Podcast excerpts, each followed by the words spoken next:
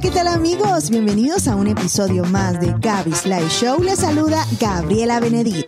Este es un espacio creado para compartir experiencias, motivación, testimonios, fe, entrevistas, recomendaciones y mucho más. Hola, ¿qué tal amigos? Bienvenidos a un episodio más de Gaby's Live Show. Les saluda Gabriela Benedit y hoy estoy muy contenta porque me he reencontrado con una buena amiga de mi esposo y mía, en donde pues hace mucho tiempo eh, no habíamos visto, pero hoy quiero darle la bienvenida y gracias por acompañarme a Tamara Rodríguez, la eh, especialista y asesora en lactancia materna, administradora de profesión, pero eh, está totalmente totalmente especializada en todo este tema de la lactancia materna, un tema súper interesante que vamos a compartir con ustedes el día de hoy. Gracias Tamara por estar aquí, ¿cómo estás? Muy bien, gracias a vos Gabriela por invitarme a estar aquí. Desde que me dijiste, o sea, desde que estaba viendo tu podcast, yo me emocioné, me emocioné, ya quería venir. Sí, qué bueno, Tamara. Les cuento que detrás de cámara estábamos calentando motores, entonces nosotros dijimos, nos vamos a callar porque no queremos adelantar la plática. Es que, es que detrás de cámara la plática estaba muy buena, señores, muy buena. Entonces, Era para tener la cámara encendida. Sí, entonces, pero dijimos, bueno, vamos a darle pausa a nuestra plática detrás de cámara y ya vamos a grabar.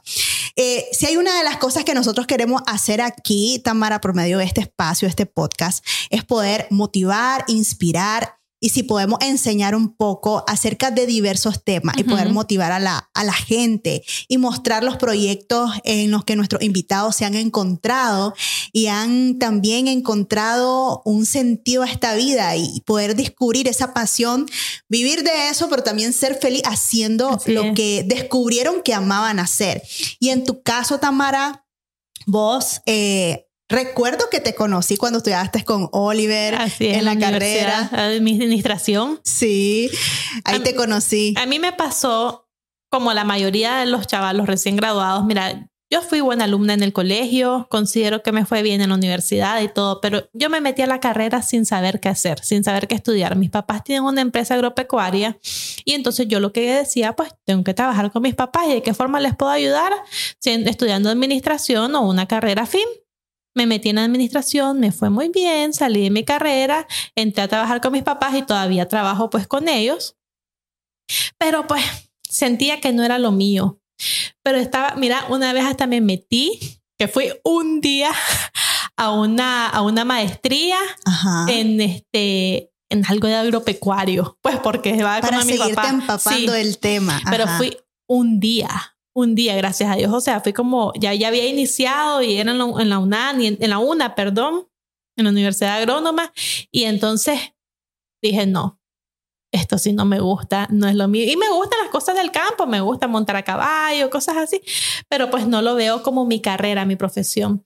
Y estaba yo en eso, pues, de que iba a trabajar, pero nunca, nunca me llenó ni nada.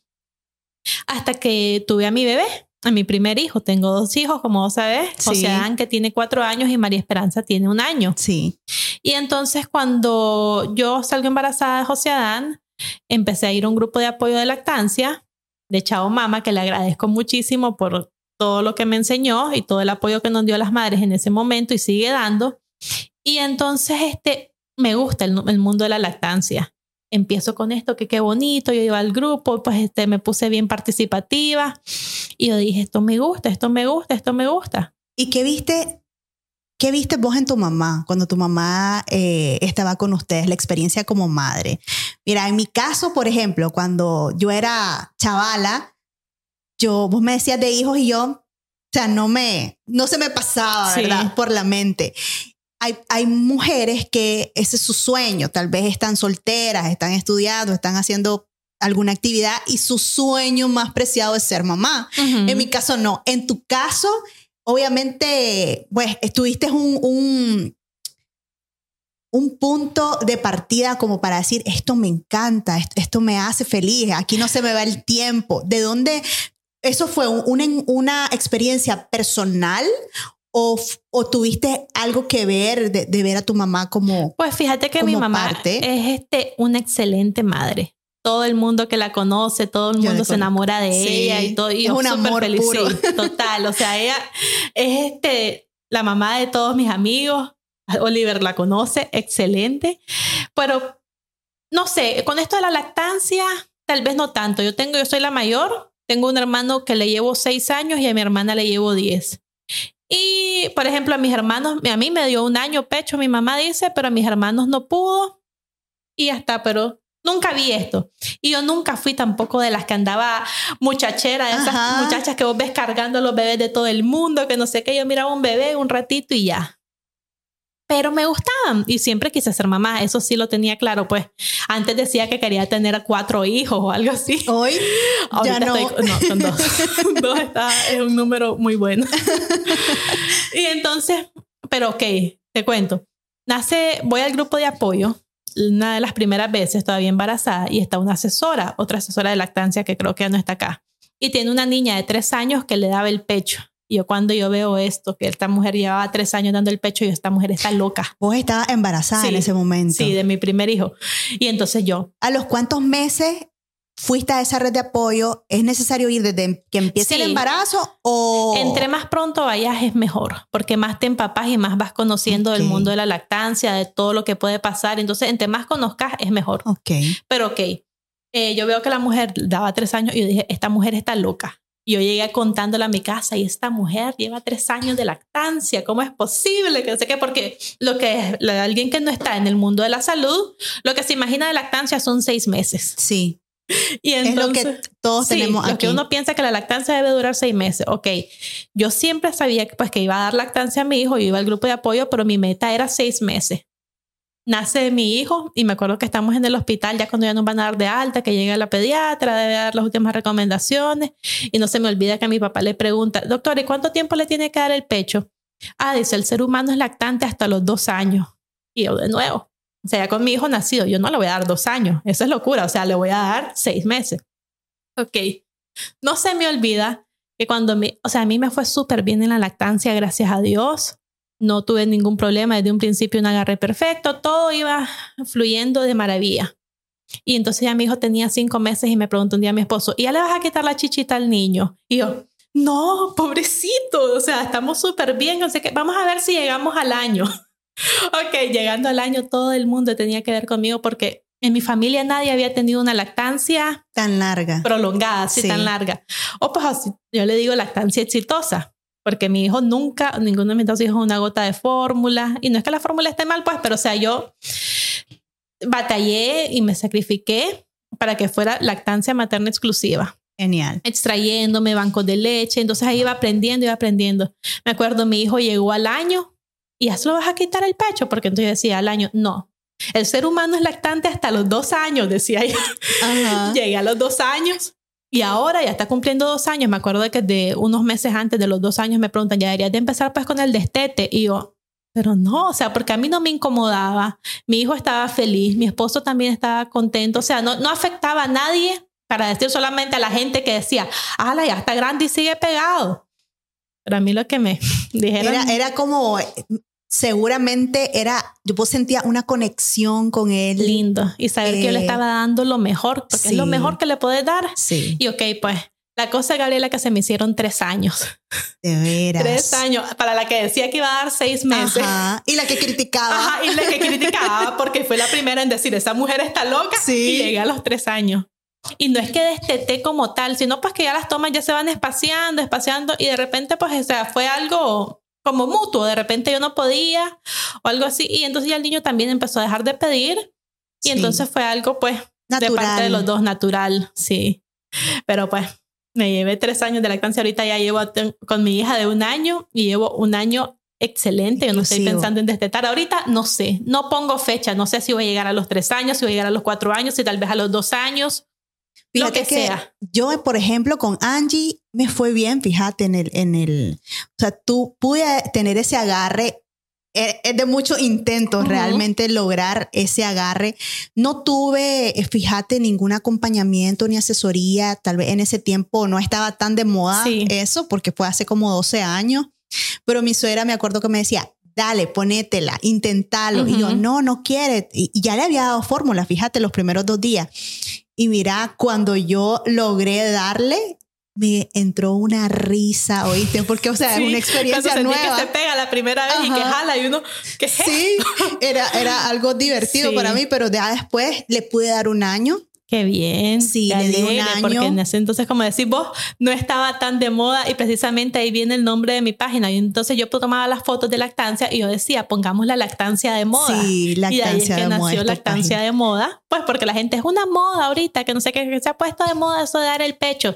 Que antes no era así, no pasaba nada. Es que, ¿sabe? Eh, yo creo que estamos en una era, bueno, aparte de mucha información, estamos en una era en donde estamos tratando de poder ocupar estos medios precisamente para hacer conciencia de aquellas cosas que sí funcionan y que sí tienen buenos resultados. Totalmente. Porque antes no teníamos tanto acceso, por ejemplo, vos en tu página de lactancia de moda no necesariamente tenés que pagar por todos los tips que comenzás a dar y te va dando un norte de los temas. Ah, esto es así, esto es así. Y, y cuando ya son casos, imagino yo, un poco más complejos, es que buscan apoyo o no tienen idea de poder hacerlo, entonces busca a una asesora de lactancia.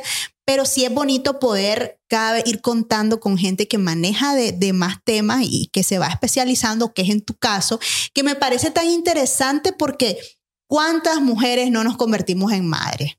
¿Cuántas mujeres no nos casamos, hacemos una familia, tenemos nuestro primer hijo? Pero en tu caso particular, increíble cómo te despertó una pasión, Ay, yo amaba. un interés, Sí. no se te pasaba el tiempo, era como un tema maravilloso para Yo ya vos. quería que llegara el grupo de apoyo y me acuerdo una vez que pues la coordinadora del grupo de apoyo estaba fuera de Nicaragua y entonces yo sin ser asesora me quedé pues ahí como mediando el grupo y llegó una mamá, me acuerdo, yo no era asesora y entonces con un problema que no podía darle el pecho a su bebé, que no, no engordaba, que no sé qué y yo solo de verlo, me acuerdo que le corregí la posición porque o sea, sabía lo empírico y Sí. lo poco que yo había estado estudiando, leyendo el libro. Y entonces ella súper feliz porque ya el bebé ya se había pegado bien en un grupo de apoyo. Yo, que no se me olvida, pues ese día yo fue mi primer asesoramiento. Así como que Sí. viste y, y vení que te tengo que ayudar porque lo estás haciendo mal, Exacto. ¿verdad? No, no fue que vení que, o sea, ella llegó buscando ayuda. Ah, o sea, yo no es que voy a venirte y decir, así lo estás haciendo mal. Ok, No, entonces ella era- llegó buscando ayuda y Correcto, entiendo. estaba yo y la ayudé. Ya. Y me acuerdo que ella pues empezó a decir que cómo le había ido de bien, siempre llegó, estaba llegando al grupo, entonces dije, voy a estudiarlo. O sea, yo en un principio no quería porque yo sentía que yo tenía que seguir estudiando y relacionándome al tema de lo que yo había estudiado en la universidad, pues de lo que era mi trabajo, que cómo iba a empezar con algo totalmente distinto. Era como un choque de la realidad Sí, con algo que acababas de descubrir que te, que te atraía, que te llamaba. totalmente. Pero mira, me fascinaba, me fascina pues todavía. Yo quiero que, porque mi, mi meta era ayudarle a las mamás a que les fuera bien a como me había ido a mí. Sí. Yo miraba a unas pobrecitas sufriendo, llorando, cosas así. Yo, sí. Fíjate no tiene que, pasar, pues, porque Sí, si hay grietas, por ejemplo, siempre hay algo detrás de esas grietas. sí, O sea, que un mal agarre, algo, entonces uno viene y lo corregí y ya está. sí. A mí no se me olvida en una de mis primeras asesorías, no, tal vez no de mis primeras, pues, pero era una mamá que esa sí había sido como la primera que me tocaba a ese nivel, que mira, ay, unas grietas, pero eran pedazos de pezón menos. Wow. Ay, pobrecita. Te dolía verla. Sí, dolía verlo, dolía verlo, me impactó. Ok, yo ya había tratado grietas más pequeñas, pero la trato pues a como ya lo tenía el- todo el conocimiento teórico, pues, y le digo, tienes que ponerte así y todo. Esa mamá estaba con su hermana ese día. Cuando ella se pone el bebé bien, porque cuando vos ya te lo enganchan bien, la grieta pasa al fondo del paladar y entonces ya no la sentís. Y entonces cuando esa mamá se pega al bebé bien, empieza a llorar. Y yo, ¿qué pasó? Le digo, me dice, no me duele, dice. Wow, qué Y yo, increíble. mira, y entonces la, ma- y la hermana de ella estaba súper emocionada. No puede ser, dice, si es que ella pegaba brincos y todo cada vez que Sí. se pegaba bebé. Entonces esas cosas como que me llenan a mí Sí. saber que, Totalmente. ayudo. que a veces que por esa grieta otra mamá hubiera abandonado su lactancia Sí, y el bebé ya se queda sin mamar y sin todos los beneficios que le va a dar para toda su vida. Y entonces sí. son cosas que tal vez es, es solamente de acomodar y ves que ya todo fluye y todo funciona. Sí, es que, sabes, en la mayoría de los casos no todas somos iguales, no todas tenemos un acompañamiento eh, de la misma forma y es mucho como de persistir, de insistir, porque te digo, yo no tuve una experiencia igual con mi primer y segundo hijo, con la Angie. Yo no tuve. Distinto.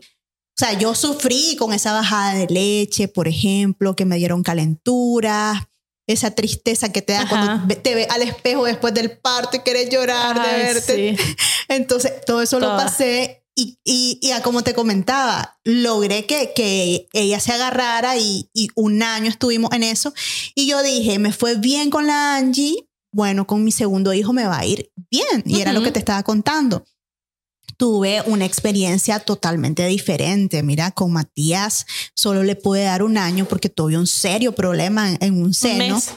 Un mes, me aguanté. Me aguanté un mes. O sea, no me aguanté literalmente, sino que fui dando con doctores que no eran los correctos hasta que fui a donde mi doctora Verónica Avilés, que, que me dijo necesita una, una operación de emergencia. Y, o sea, yo con el tiempo investigando, pues eso era cáncer, o sea, así empieza. Y yo creo que, ajá. Cuando hay una mastitis, que me explicaste, y después se puede producir un absceso y todas esas células ahí van quedando. Pero es algo que, pues, obviamente, lástima que no, no estuviste en ese momento, o sea, no, tampoco yo había estudiado en ese momento porque yo tengo dos años de haberme certificado, pero, por ejemplo, yo he visto inicios de mastitis, cuando vos la ves a tiempo, la podés corregir. Correcto, eso me decían. Exacto, si lo hubieras visto a tiempo, imagínate. Fíjate que yo me, yo me... Hasta una cirugía te hubieras ahorrado. Sí, yo me moví. O sea, yo, digamos, hoy me sentí esa pelotita y al día siguiente yo fui donde la ginecóloga. Entonces, tuve en tratamiento dos semanas con ella misma y no, o sea, no, no mejoré nada. O sea, vos sabes que a veces, lastimosamente, llegamos donde médicos que pues no. Que no saben, es que es algo que estábamos hablando, disculpa que te interrumpa, por ejemplo, ayer fui a dar una asesoría eh, y los papás eran médicos, pues la mamá que estaba pariendo y el papá está estudiando medicina también. Y entonces me dice, es que uno en la carrera médica no ves lactancia, como en el caso con mi misma ginecóloga, ella me ha referido casos a mí, porque ella es excelente ginecóloga, ella sabe el pecho, sabe todo, pero no sabe, por ejemplo, corregir un agarre, corregir algo así, Sí. que es lo que yo estudié. Revertir esa, e, e, ese proceso, porque eso que yo empecé, o si se hubiera tratado bien y, hubiera tenido algún apoyo eh, en otro sentido, como con una asesora más la doctora, tal vez no hubiera caído hasta en ese punto, pero como te estaba diciendo detrás de cámara, todos los cuerpos son tan diferentes. Totalmente. Y no significa que porque a la fulanita o porque a mí me ocurrió eso, te va a ocurrir a vos que me estás viendo. Nada que ver.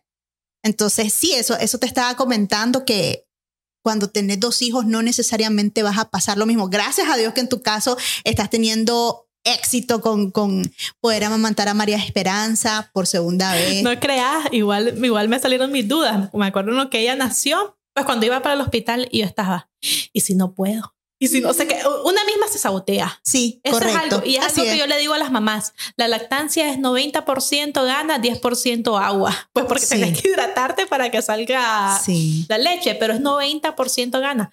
Pero en el, en el momento, una misma se sabotea. Y yo, tengo que llamar a alguien y si me toca buscar otra asesora porque tal vez yo no lo pueda corregir. O, y yo sí, pues, o sea, cosas que uno mismo siento yo, asesora de lactancia, me entraron mis dudas. Claro. Y siempre van a entrar, pues creo que es algo normal de la maternidad. Sí, es que, sabes, eh, a mí me encanta poder encontrar y ver que ya hay gente certificada y eso es importante mencionarlo porque estás completamente capacitada y más adelante vamos a, hablar de lo otro que estás estudiando porque te sentí apoyada y a veces no hay, a veces hay e, esa comunidad, como vos dijiste, era una red de apoyo que tenés que pagar o cómo tenés que hacer. ¿Existe todavía? Pues mira, ya presencial ya no está porque desde el COVID eso pues lamentablemente cayó. Me acuerdo que yo me certifiqué e hicimos el último grupo de apoyo presencial, pues celebrando que yo ya era asesora y todo, y las cayó la pandemia y dejó pues de, de, existir. Se sigue haciendo de forma online. Ella lo había parado un tiempo, este Chao Mama, pero yo sé que ahorita ya lo está haciendo de forma online. Pero sí es algo que me gustaría volver a retomar, los grupos de apoyo presencial, porque era algo tan lindo, porque no solo es el apoyo, sino conoces a otras mamás. Yo tengo amistades ahorita que las conocí en el grupo de apoyo con nuestros bebés chiquilines y entonces estudiaron ahorita con José Dan en el mismo kinder y ya vemos a los niños ya grandes y te acordás cuando nos conocimos o estábamos embarazadas y ustedes se crean pues te sentís que no estás sola. Sí, es cierto. Te sentís que no estás sola en este mundo de la maternidad. Sí, porque te digo, el mundo de la maternidad eh, es un altibajo, un montón de emociones. Hay tanto atrás que no vemos. Y sabes que la, la parte de la lactancia, eh, a, veces, a veces la mujer se siente mal de no lograrlo. Y es un duelo. sí, por lo general, fíjate que mm, deja eso ahí, porque es como ves que no fluye, ves que no el niño no agarra, ves que tal vez te está doliendo demasiado y lo que hace es suspenderla. Eh, entonces, hay muchísimos casos de gente que ya pasó su, maternidad y sus hijos están grandes, que dijo, yo no pude porque mi hijo no tuvo un buen agarre. Él no quería y, y, ahí no. Pero yo tenía muy claro, y, y tal vez vos me, me ayudás en, ese, en esa dirección, en ese sentido, de que la lactancia le ayuda en la salud, en su sistema inmune, en tantas cosas que yo decía, tengo que cumplir con esta lactancia exclusiva para mi hijo. Lastimosamente, pues solo pude un mes. Y te digo, fue un luto para mí porque yo quería estar con él. Como decir, es una conexión tan linda con el niño, pero quiero que por medio de este podcast podamos hacer conciencia a la gente de que si no lo están logrando o no le está yendo bien, busquen ayuda. Así es, porque hay mucha gente que no sabe, no sabe que que existe pues ya alguien que te puede ayudar. Eh, antes lo que uno pensaba, me acuerdo una amiga, su papá médico le dio esta recomendación, 15 días te va a doler. Pues médico, pero no otra cosa, pero el señor ya mayor, que cuando no se estudiaba nada, mira, 15 días te va a doler, pero vos tenés que aguantar, aguantar, aguantar. Aguantar 15 días grietas en los pezones no es fácil, nadie lo hace y no tiene por qué doler. Yo siempre le digo a todas las mamás en mi página, la lactancia no tiene que doler, ningún momento, nada, ningún dolorcito es normal. Si duele es que algo está mal. Sí, fíjate que yo creo que a mí me pasó eso. Con un pecho normal no me dolía y con el que me dio la mastitis me dolía. Entonces yo tenía un mal agarre. Exacto. Entonces, eh, vos en tus redes siempre compartís, ah, como te decía, tips y pueden buscarte lactancia de moda y ahí, ahí pueden encontrar un poco más de información. Entonces, estábamos en la parte, Tamara, de que eh, ya fuiste mamá de José Adán y tenía el año y entonces te encontraste en ese momento y dijiste, me especializo en esto o sigo con mi carrera. No tanto, este, tenía dos años José Adán cuando decidí, o sea, porque estaba desde hace rato yo dije, ok, lo voy a estudiar, pero aún así le daba pausa, le daba pausa y yo, no, no, después, después, después, hasta que dije, ok, ya, de un solo lo estudio. Y lo estudié, me encantó estudiarlo, no tienes idea cuánto, o sea, yo lo disfrutaba, es que es algo que disfruto, o sea, como he hablado con mi esposo, yo podría hacer esto gratis, no puedo gratis porque obviamente los cursos se pagan, yo tengo que vivir, tengo que gastos que mantener, una familia. Claro. Pero es algo que me llena, es algo que no tienes idea la satisfacción que me da. Por ejemplo, te, te comento con la asesoría que di el día de ayer. Ayer mismo me escribió la mamá en la tarde. Me acuerdo que yo sentándome tenía un momento libre y estaba ya en, mi escritorio y iba a empezar a hacer tareas de la universidad. Que después hablamos, pues, que estoy estudiando en la universidad.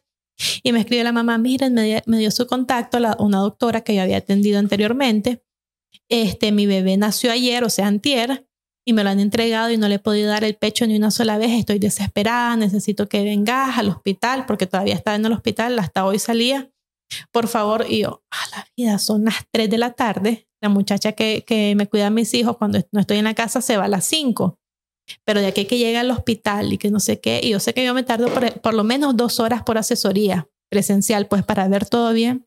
Entonces en ese momento llamar a mi mamá, mira mami, vos puedes cuidar a los niños para que cuando se vaya la Yuli, este, yo seguir en asesoría, ok, porque es que yo sé que cuando una te llama en ese momento con angustia, si yo le hubiera dicho, hoy no puedo hasta mañana porque me estás agarrando a quemar ropa, esa mamá va a pasar angustiada toda la noche pensando que su bebé no come, pensando que está haciendo algo mal. Y llegamos allá y siendo médico ella, pues aclaramos tantas dudas. Me encanta darle las asesorías a personal de la salud también porque, o sea, saben de lo que estamos hablando, de los beneficios que llevan y de las cosas pues que suceden. Y hay que intentar por todos los medios lograrlo porque saben de los beneficios. Totalmente. Y entonces ella estaba, mira, al final no había ningún problema en sí, acomodamos al bebé, era una cuestión de postura, de lograr introducir bien el pecho y ella estaba con una tranquilidad. O sea, se le miraba una paz después a ella. Imagínate que en un momento estás con un recién nacido, aunque te digan al día siguiente, vos sentís esas horas eternas. Sí. Entonces es Uno algo que, que, ni duerme. Sí. Entonces es algo que por eso no me gusta dejarlo pasar. Si yo puedo atenderlo en ese momento, lo hago. Genial, ¿no? Y, y de verdad que yo creo que estamos poco a poco en estos últimos años haciendo un poquito más de conciencia referente a este tema, que es genial porque antes no teníamos tanto acceso, pero eh, cualquiera podría decir, necesita estudiar para ser una asesora de lactancia materna, necesita sacar una carrera y certificarte. Contame por qué. Ok, mira, para ser asesora de lactancia, solo asesora no. Podés estudiar, o sea, tenés que sacar la certificación como asesora de lactancia, pues me refiero, no necesitas carrera. De ahí yo saqué, saqué mi primera certificación como asesora solamente. Después saqué una especialización también en lactancia. El año siguiente saqué una especialización en lactancia en casos de como más difíciles, para Sí. síndrome de Down, niños con autismo, labio leporino, eh, niños prematuros, en situaciones especiales. Es la, es el- Genial. sí. Muy y entonces yo quería seguirme certificando, pero para llegar al top de, de certificación de lactancia tenés que tener una carrera relacionada a la salud. Y entonces es algo que yo no tengo. Yo puedo estar sacando solo cursos, cursos, cursos, pero nunca certificarme como IBCLC, que es como ya lo que vale ya internacionalmente. Pues como Ok. decir, soy un médico, algo así respaldado, este ya es mi título. Y entonces estaba yo también dándole vueltas al asunto de nuevo, ¿será que lo dejo hasta aquí? Esto fue un hobby. Y lo hablaba con mis papás, lo hablé con, mis con mi esposo, lo hablé, me acuerdo, con varios tíos una vez en una reunión familiar, quiero estudiar, pero meterme pues a los 30 años a estudiar nuevamente, ya tengo un hijo, todavía no tenía la bebé, no estaba ni embarazada, ya tengo un hijo y meterme a la universidad son cuatro años, pues o sea, solo de estudio Sí. más las prácticas y todo eso. Ay, ¿será que lo hago? No lo hago. ¿Será que lo hago? No lo hago. Y de repente me metí. Ahorita ya estoy iniciando tercer año de nutrición. Increíble cómo pasa el pues, tiempo. Sí, decidí estudiar nutrición y me ha encantado porque siento que va de la mano la lactancia con la nutrición y especialmente en el tema de los bebés, pues porque también después estudiando nutrición he sacado cursos en alimentación complementaria. Yo me meto a cuánta certificación puedo, o sea, me da el tiempo. No sé de a dónde saco el tiempo, pero yo las hago.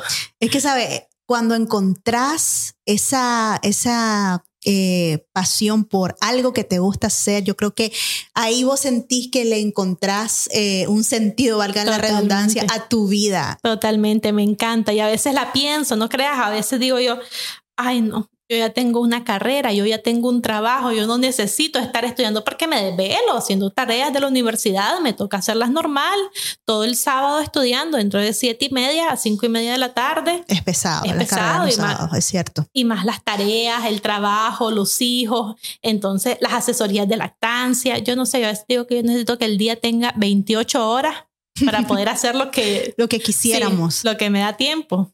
Sí, la verdad que es bonito poder, como te decía, encontrar ese apoyo y bonito saber también que vos podés llegar a ayudar. eh, si tenés ese chance de, de forma inmediata, lo haces porque eh, sí es importante poder pensar eh, en pasar esa etapa con tu bebé y poderle dar ese, eh, esa etapa de, en donde sabes que esa lactancia materna le va a ayudar en muchas cosas.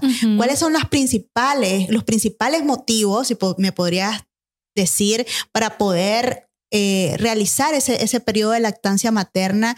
Y según tu experiencia, ¿cuánto tiempo más o menos podrías considerar que, que es correcto? Tal vez para hoy en día que las mamás vivimos en un mundo tan ajetreado, el trabajo, esto, lo otro, si nos podrías compartir. Ok, mira, la lactancia obviamente se debe iniciar desde que el bebé nace. O sea, entre más pronto te lo pegues al pecho, eh, muchas veces eh, hoy en día ya están respetando lo que es el apego precoz, que es en lo que nace el bebé, te lo llevas al pecho. Sí. Entre más pronto inicie la eh, el ponerse al bebé al pecho, esa lactancia va a fluir mejor. Y de ahí con lo del tiempo, mira, Gabriela, eso es algo que yo no te puedo decir. Eso va dependiendo de cada mamá. Para mí lo que le des es suficiente, o sea, es mejor que no dar nada. Por ejemplo, cuando yo tuve a mi primer hijo, ahí sí estaba trabajando en oficina full de 8 a 5 y aún así yo me extraía y lograba mantener mi lactancia, mi banco de leche y todo. Ahorita ya estoy más tiempo con mi hija y pues le estoy dando, para igual trabajo en la mañana y en ese momento me extraigo.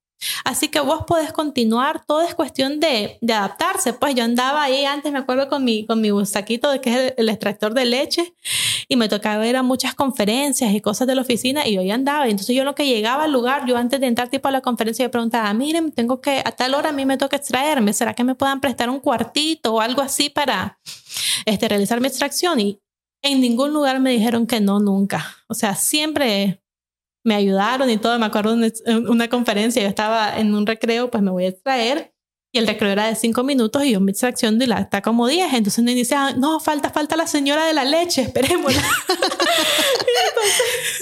ya te, Ya me tenían a mí, que era la señora de la leche. Sí. Pero pues una puede dar lo que sea. Para mí, si das dos meses, un mes, está bueno porque le diste lo primero, que es el calostro, que es lo que lleva más este, nutrientes más este, que lo protegen. Si das dos meses, tres meses, seis meses, que es tipo lactancia materna exclusiva, que es cuando el bebé solo tiene que ser lactancia, ni siquiera agua, ni alimentos, ni nada, está excelente. Si llegas al año, muy bien, o sea, no todas lo logran. El, te, te lo comento así, nomás el 30% de la lactancia llegan a los seis meses. Entonces, si ya llegas al año, ya es un boom. Si llegaste a los dos años, está bien, o sea, es lo que es el mínimo, pues que se recomienda que un ser humano sea lactante. Si te pasaste a los tres años, qué excelente, porque siempre, siempre la lactancia, la leche materna va a llevar más nutrientes y se va adaptando a las necesidades de tu hijo, no importa la edad que tenga. Conozco mamás que han tenido hasta cuatro años, de las que han estado conmigo en el grupo de apoyo, muchas de cuatro años, y está bien, es válido. O sea, para mí la lactancia debe de durar lo que la mamá y o el bebé quieran. Mientras una relación. sí. Porque como te explicaba con mi hijo, él prácticamente se sí. todo solo, entonces no iba a estar yo ahí. Obligándolo. Obligándolo, sí. él ya estaba bien. Y hay muchos bebés que se destetan solos después de los dos años. Es común que suceda. Sí, por ejemplo, en mi caso con Angie específicamente, que fue que le dio un año, yo sentía que al año ella como que ya no, o sea, estaba comiendo mucho uh -huh. y solamente era como para dormirse. Uh -huh. Entonces yo dije, ya en este punto, pues ya, ya podemos Exacto, entonces pausa. para mí es eso, lo que la mamá y o el bebé quieran. Ok. Y hablando acerca de los mitos, Tamara, eh, principalmente aquí en Latinoamérica hay muchos mitos. Centroamérica, hay Latinoamérica, hay muchos mitos. Eh, y en cuanto a mitos específicamente, cuando hablamos de si comes tal cosa es malo, el repollo es malo la papa, si uh -huh. le estás dando de mamar al niño, no comas esto, no comas lo otro. Pero fíjate que yo eso lo escuché mucho, por ejemplo, con Angie, con Matías, que Matías actualmente tiene seis años. Yo ya escuché de doctores decir, pueden comer cualquier Exacto. cosa. Entonces, tal vez me desmentí algunos mitos que siempre te llegan sí. y te dicen, es cierto esto. Sí, o sea, una puede comer lo que sea. Por ejemplo, con lo del repollo y esas cosas, te explico cómo funciona. Si vos comes repollo o frijoles, a mucha gente eso le causa gases. Entonces piensan que esos gases, pues, o sea, transfieren al bebé. Pero, por ejemplo, si vos sabes que a vos te cae pesado el repollo, pues vos como mamá, pero ese repollo te cae pesado a vos cuando se te fermenta a vos en tu intestino, que es donde se fermenta la comida y se producen los gases. Y no hay conexión alguna del intestino a la chicha. Sí. Eso ahí okay. está. Entonces, si te va a causar gases, te los causa a vos. No al bebé. No al bebé. La leche no es gaseosa, no es Coca-Cola que van a ir con burbujitas de gas para pasárselas al bebé. Entonces una por eso puede comer de, de todo. Y entonces igual pasa con la gaseosa, con el Totalmente. café puedes tomar. Café puedes tomar, pero hay cosas que sí, que sí pasan a la sangre. Por Ajá. ejemplo, sabes que el café te acelera el corazón, uh -huh. cosas así. Entonces son alimentos que sí pasan al torrente sanguíneo, como el café, el alcohol y algunos medicamentos. Okay. Entonces ahí sí tenés que tener moderación. Puedes tomar café, pero con moderación. Ok porque si la cafeína, pues ahí sí afecta. Pero en cosas de gases no te preocupes. Y existen también otros casos que son los de las alergias alimentarias. Tal vez tu hijo, vos no sabes, y va a venir con alergia a algún alimento, por ejemplo, el huevo. Uh -huh. Y entonces tal vez si le pasan trazas de huevo a través de la leche, entonces él va a estar generando una alergia. Pero ¿qué pasa en ese momento? No es que vas a dejar de lactar, simplemente dejas de consumir huevo, por así decirlo. Ok, mientras le estás Mientras dando está la- el pecho. Así mismo. Yo sé que te, te encanta y es algo que no, ah, como vos le dijiste a, a tu esposo, no lo podría hacer gratis, ¿verdad? Sí. Pero hablando de, de, de, de esas experiencias con las asesorías que das, ¿cuál ha sido la asesoría que más te ha tocado, que te ha emocionado? Me imagino que es toda, ¿verdad? Pero tiene que haber una en particular o algunas pocas en particular que nos pudieras mencionar. Mira, yo amo las asesorías, yo amo los bebés, es que yo en lo que llego y, y es algo natural, yo qué lindo, yo me enamoro de cada bebé, yo siempre se lo digo contando a, mi casa, ay, hoy me tocó un bebé tan precioso, yo todos los veo lindos, o sea, me fascina, entonces todos me llenan y me llena pues el sentir cuando la ayudo a la mamá, dar las dudas y todo. Sí he tenido algunos casos que pues te puedo contar, hay unos que me han marcado más que otros, como Sí. el que te conté hace un rato de la mamá, pues que ese ha sido como que el de las grietas más severas y que cuando ella ya le dejó de doler, yo, una satisfacción. Este, ayer me gustó mucho, pues porque te digo, eran personales médicos y aún así, pues ellos queriendo, queriendo este, conocer más, pues, sobre el tema. Y ya me han tocado varios médicos así, y yo feliz. Y ahí me acuerdo una que te la voy a contar ahorita, fue divertido ese caso. Eso fue al revés. Eh, Es una mamá de, el bebé tenía cuatro meses Sí. y ella pues era de esas mamás que había dicho, ya el niño ya tiene como dos años. Y ella dijo, no, yo no le quiero dar este, yo le quiero dar fórmula desde el inicio y es válido, pues cada quien. Y entonces este, ella solo le estaba dando fórmula a su hijo.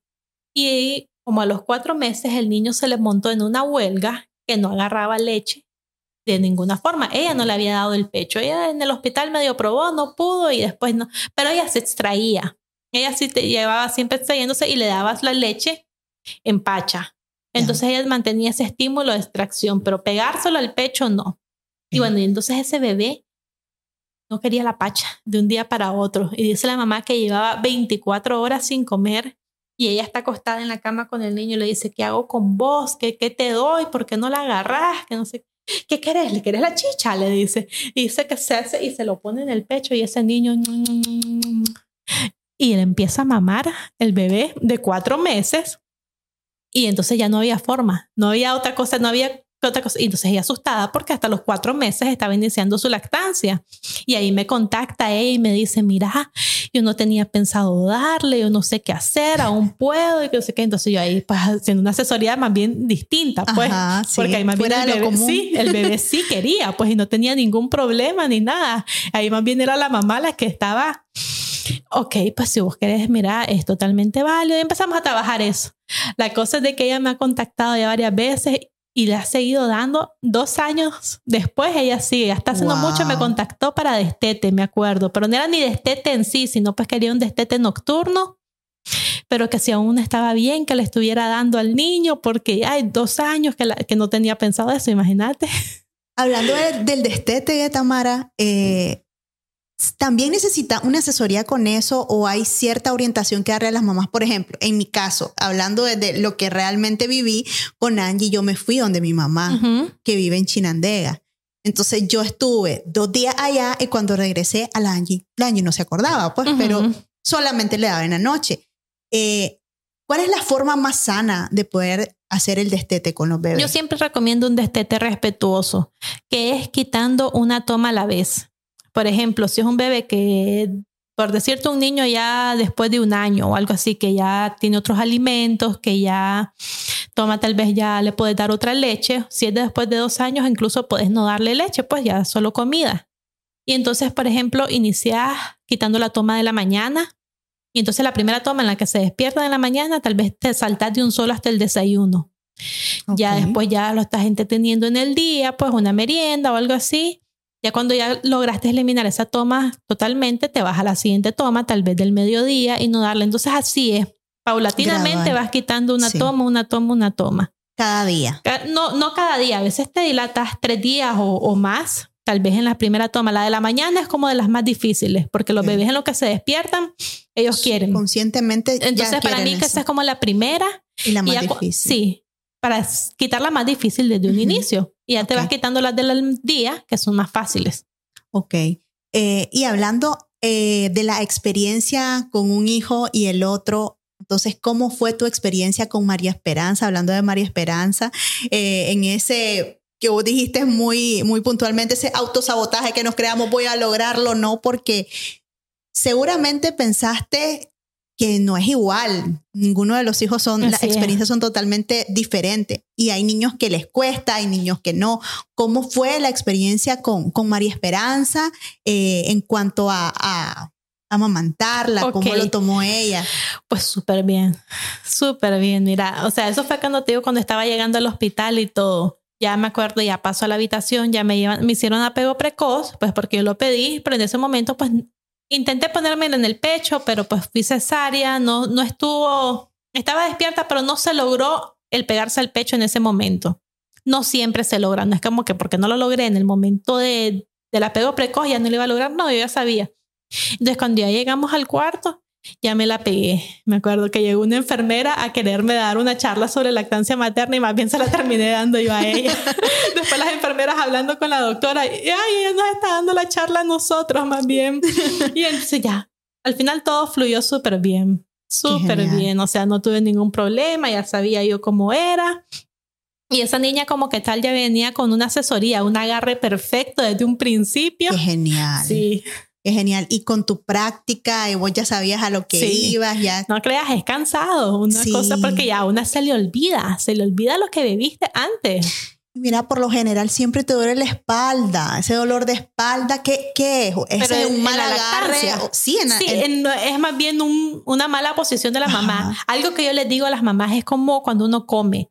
El bebé va al pecho y no el pecho al bebé. Hay muchas mamás que entonces que se encorvan o algo así para poderle dar el pecho y no es necesario. Más bien vos tenés que estar cómoda y llevar al bebé en tu, tu pecho. Entonces no tiene que haber dolor de espalda. ¿A uno te da dolor de espalda actualmente? No. No. Que a mí sí, entonces yo estaba mal. Del mal dormir y cosas así, ahí sí. Entonces es obvia, entonces es mala posición prácticamente. Cuando es que es la mayoría, ¿sabes? Es la mayoría de gente que te dice, no aguanto la espalda cuando le doy el pecho al bebé estar cargando un bebé todo el día y de repente encorvándote, cosas así, obviamente sí te, te va a cocinar dolor. y hablando de un tema, Tamara, que, que quiero, quiero hacer un poco más de conciencia. Para los que no saben, yo me dedico eh, a asesora patrimonial, específicamente seguros internacionales. Y este es un tema que más bien yo creo que hay que trabajarlo en, la cultura de la gente, porque a veces pensamos que los seguros o alguna póliza de salud o pensar en tu retiro o un seguro de vida tiende a ser un gasto. En tu caso en particular, cuando ya nació María Esperanza, contar con una póliza de salud vino siendo para vos un gran apoyo. No tenés idea cuánto. Nadie, nadie planea, ¿lo voy a ocupar o no lo voy a ocupar? Contame un poco de eso. Mira, te voy a contar, y yo como las otras personas, yo también lo miraba como un gasto. Yo le dije a mi esposo, no lo necesitamos. Yo me la vi muy mal en el embarazo, muy mal. Yo estuve hospitalizada con María Esperanza. Yo desde las nueve semanas, yo reposo absoluto. Aún así, pues seguía haciendo, seguía estudiando y todo de forma online, pero pues desde las nueve semanas reposo absoluto este, bien mal, después contracciones desde los seis meses de embarazo, estuve hospitalizada, yo ya no me pude levantar, yo pasé los últimos cuatro meses de embarazo, yo no me levantaba del todo. O sea, yo hasta me deprimí, pues, porque no podía de, la cama a la sala, me iba pues porque me aburría. Sí. Entonces, de la cama al sofá y del sofá a la cama. Cuando yo no aguantaba la cama, me iba a la sala y así. Pero sin salir, sin nada. Y entonces nace la bebé y la bebé nace bien en el momento. Y entonces mi esposo agarremos un seguro, que no sé qué. Yo, no, ¿para qué? Le digo, ya la bebé ya nació, ya gastamos mucho este, en el embarazo y lo veo un gasto también, te soy sincera, te estoy contando mi verdad que vos no lo sabías. Y aún así mi esposo no me hizo caso. Ajá. Y entonces la niña, este, yo estaba recién parida y llegó una, una agente de seguro a que le firmara. Y yo, ¿qué es esto? No, es que su esposo contrató un seguro de salud y yo, mira, furiosa por dentro. Como siempre, nosotras las mujeres. eso ya fue Dios que lo puso, sí. O sea, yo furiosa porque, ¿y por qué agarraste esto si yo te había dicho que no, que no lo necesitábamos? Ok. Y cuando seguimos, pues siguió todo. Y cuando nos damos cuenta, cuando María Esperanza iba a tener tres meses, nos dimos cuenta que ella venía con una condición, que ella tenía pues una condición en la vista y estaba ciega. Y entonces, y en ese momento pues a uno se le viene el mundo encima. Mira, yo ni me acordaba que teníamos ese seguro. ¿Y cómo le vamos a hacer? Que no sé qué. Y ahora. Ya uno planeando, viendo opciones. Sí, porque nos dicen, miren, y hay que operarla ya porque la niña ya está en el límite de que necesita sus cirugías y todo. Ok. Eh, por cuestiones de tiempo, porque lo ideal era haberle ido a operar a Estados Unidos de un inicio, pero gracias a Dios aquí en Nicaragua vino de vacaciones un doctor oftalmólogo pediatra, que es el que lo operó, y entonces se le hicieron dos cirugías aquí en Nicaragua y que fueron un éxito total.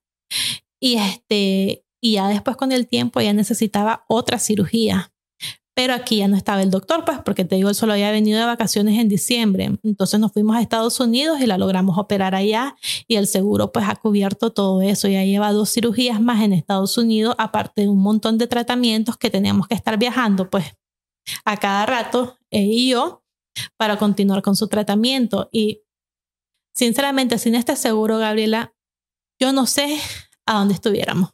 Estuviéramos sin casa, supongo yo, porque o sea, es lo que cuesta una cirugía en Estados Unidos. Sí. Y entonces, y obviamente la salud de tus hijos son primero. Es primero. ¿Qué específicamente te ha cubierto ese seguro? Eh, todo. Todo. Todo lo que tiene que ver con su condición. intervención. Por ejemplo, hasta terapias, porque ella tiene que ir a terapia de rehabilitación visual. También que es terapia psicomotriz, porque por sus mismas cirugías, ella, por ejemplo, después de cada cirugía, ella tenía que pasar en reposo. Reposo para un bebé es no voltearlo, no hacer los ejercicios, cosa que traza, eh, la traza en el movimiento de ella. Claro. Entonces ella, por ejemplo, no se daba vueltas, después le costó muchísimo gatear, ahorita tiene 13 meses y ya, se está poniendo de pie, ya este, agarradita, da unos cuantos pasitos, pero todo eso ha sido pues producto del reposo y de todas las veces que estuvo pues y gracias a Dios. cirugía. Entonces hasta esas terapias cubre el seguro, que las estamos llevando a un lugar privado y eso lo está cubriendo. Quiere decir que para que aquellas personas que no saben, cuando contratas un seguro, eh, una póliza de salud internacional, vos cubrís un deducible. Exacto, el deducible sí lo cubrimos nosotros, que fueron en la primera cirugía aquí en Nicaragua, pero ya después todas las otras cirugías que han sido en Estados Unidos y que han sido pues mucho más caras de lo que te cuesta una cirugía aquí, se han cubierto. O sea, que en otras palabras, para las personas que no saben, eh, los deducibles se cubren por año y una vez que la persona cubre el deducible, todo lo que resta eh, está cubierto totalmente por eh, el hospital. Y sabes qué es lo más bonito de, de esto? Es que aparte de hacer conciencia un poco en la gente, es poder tener esa tranquilidad como mamá, que tu hija está teniendo acceso a la mejor medicina, a los mejores hospitales eh, y que va, se va recuperando cada día y que cada día está mejor. Totalmente, o sea, es, un, es una paz porque la estamos llevando al que es el, mejor, el hospital de la vista número uno en Estados Unidos, que por ende es casi que del mundo, pues si es el mejor hospital visual de Estados Unidos, o sea, en uno de los mejores del mundo, sí. Del, del mundo. Entonces, saber que yo le puedo dar lo mejor de lo mejor a mi hija, mira, me da una tranquilidad que no tienes idea. Ella después ocupó ahorita un casco también porque de lo mismo que ella solo miraba con un ojito al principio, de la cabecita tuvo un problema y entonces hubo que ponerle un casco para moldearle nuevamente la cabecita, pues eso también lo ha cubierto el seguro, que son cosas, tal vez lo del casco es un poco más estético, pero pues es algo que se notaba estéticamente en su carita, pues. Yo le miraba su carita un poquito de lado y entonces que, que fuera creciendo así, sí. uno tiene que ver pues cómo darle lo mejor y hasta eso ha cubierto el seguro. Qué genial, qué genial. Realmente sí, eh, la verdad que nosotros a veces aprendemos por las malas, pero este tipo de, eventos y cositas que se, se, nos salen de nuestro control, uno no sabe qué va a pasar en el futuro. Yo ando pregonando ahora los seguros a todo el mundo, como que en mi página también saben, porque a veces me preguntan, ¿y cómo le hacen o algo así? Tenemos seguro. O sea, no es que seamos millonarios, es que tenemos seguro. Es mejor pagarlo y no, usarlo. Y no usarlo Totalmente, eso dice eh, la doctora de la bebé. Ahí se aplica en la, en la realidad, ¿verdad? Vos con propiedad puedes decir, preferiría pagarlo y no usarlo. Totalmente, totalmente. Eso me lo dice, por ejemplo, la doctora de mi bebé. Ella tiene seguro, dice que ya tiene años, años, años de pagar el seguro y nunca lo ha usado, pero ahí lo Es tiene. mejor es mejor no Es mejor. usarlo. No sabes, no sabes y, y algo así te viene de una cosa tan grande que ya para genial. E- Eso, eso te da tranquilidad mental, financiera, Totalmente. emocional también, porque sabes que Totalmente, porque vas a salir de eso. Sí, sí, ya salí de eso, es como te digo. Si no, si no, ¿qué hace uno? Obviamente vas a querer igual ir a operar a tu hija al mejor lugar del mundo, pero ahí tendrías que estar pidiendo donaciones, vendes tu casa, vendes Te lo que puedas, nada. te quedas sin nada, pero Sí. con tal de que tu hija pueda ver, pues lo haces. Pero ya te vendría todo un, un estrés sí. de vida que no lo pudieras manejar. Sí, y, y lo bueno es que con, con los seguros específicamente internacionales es que vos tenés acceso a cobertura altas y eso es importante mencionarlo. La cobertura es. alta es lo que te permite poder ac- tener acceso a, lo, a la mejor medicina porque obviamente la medicina es carísima. Carísima, carísima. Yo me quedo asustada de lo que Sí. han costado las cirugías allá. Increíble. Pero pues, yo Pero sí, llego te y- y, no alegre, pago, sí. mira, o sea, yo llego al hospital allá y que no sé qué, y yo no pago ni un peso, no tengo que ver Mira, nada. yo soy clienta de BMI, Sí. tome. Así pase. mismo. No, así mismo, ¿eh? Sí.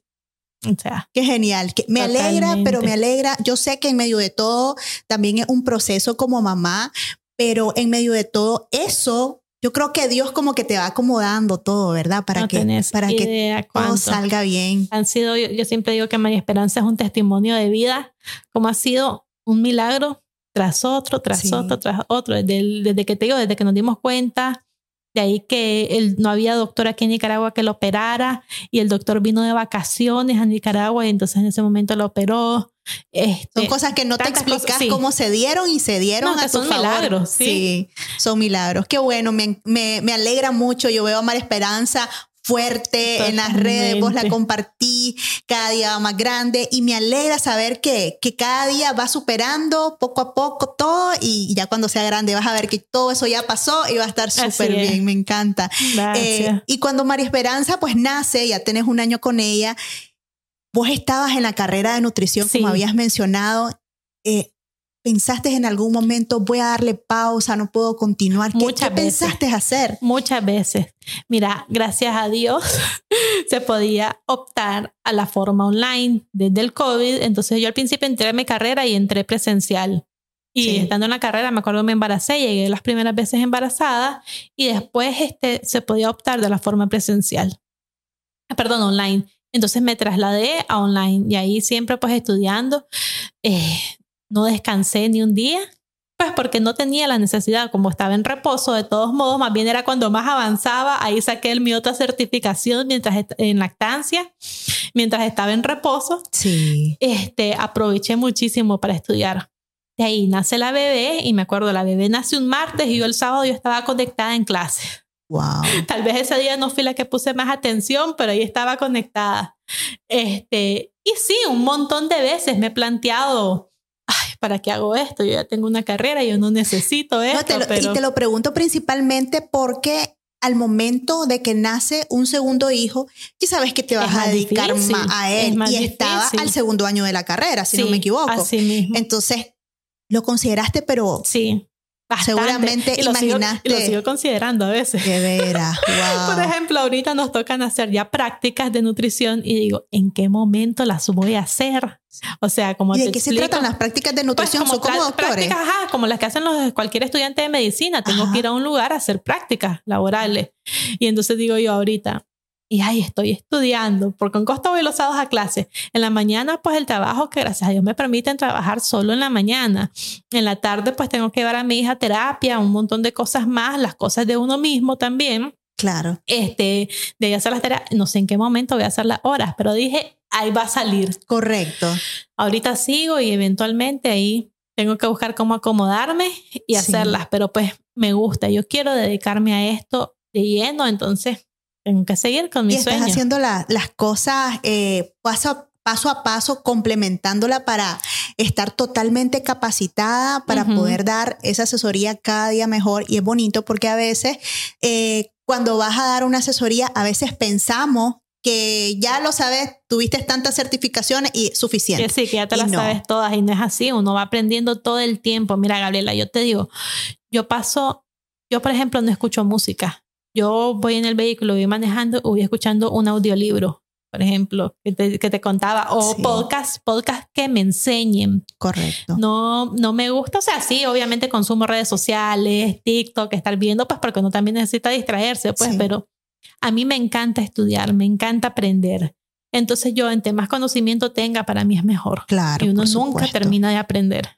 Sí, la verdad que eh, es ahí como una enseñanza de que aprovechemos el tiempo. y, y, te lo mencionaba eh, atrás de cámara poder tener acceso a Spotify, a los podcasts, a tanto contenido que comparten, yo creo que tenemos que apuntar un poco más a lo, a lo que te puede aportar, a lo que te puede enseñar, a lo que te puede dejar eh, algo en la dirección que querés. Hay que ser intencional. Vos has venido poco a poco, eh, descubriste lo que te encantaba, descubriste tu pasión y te enfocaste en ello y venís poco a poco armándote con todos los fierros para poder dedicarte a eso. No significa que, ah, como te decía, porque tuviste tantas certificaciones, hasta ahí nomás llegaste. Y es bonito que la gente también sepa eh, toda tu certificación, todo lo que conlleva, no solamente aprender en una red, sino que es mucho más que eso, porque también hay personas que porque me fue de manera personal súper bien con mi hijo, ya te puedo ayudar, por ejemplo. No es así, o sea, tenés que, como lo que hablábamos antes, cada caso es distinto, entonces tienes que estar preparado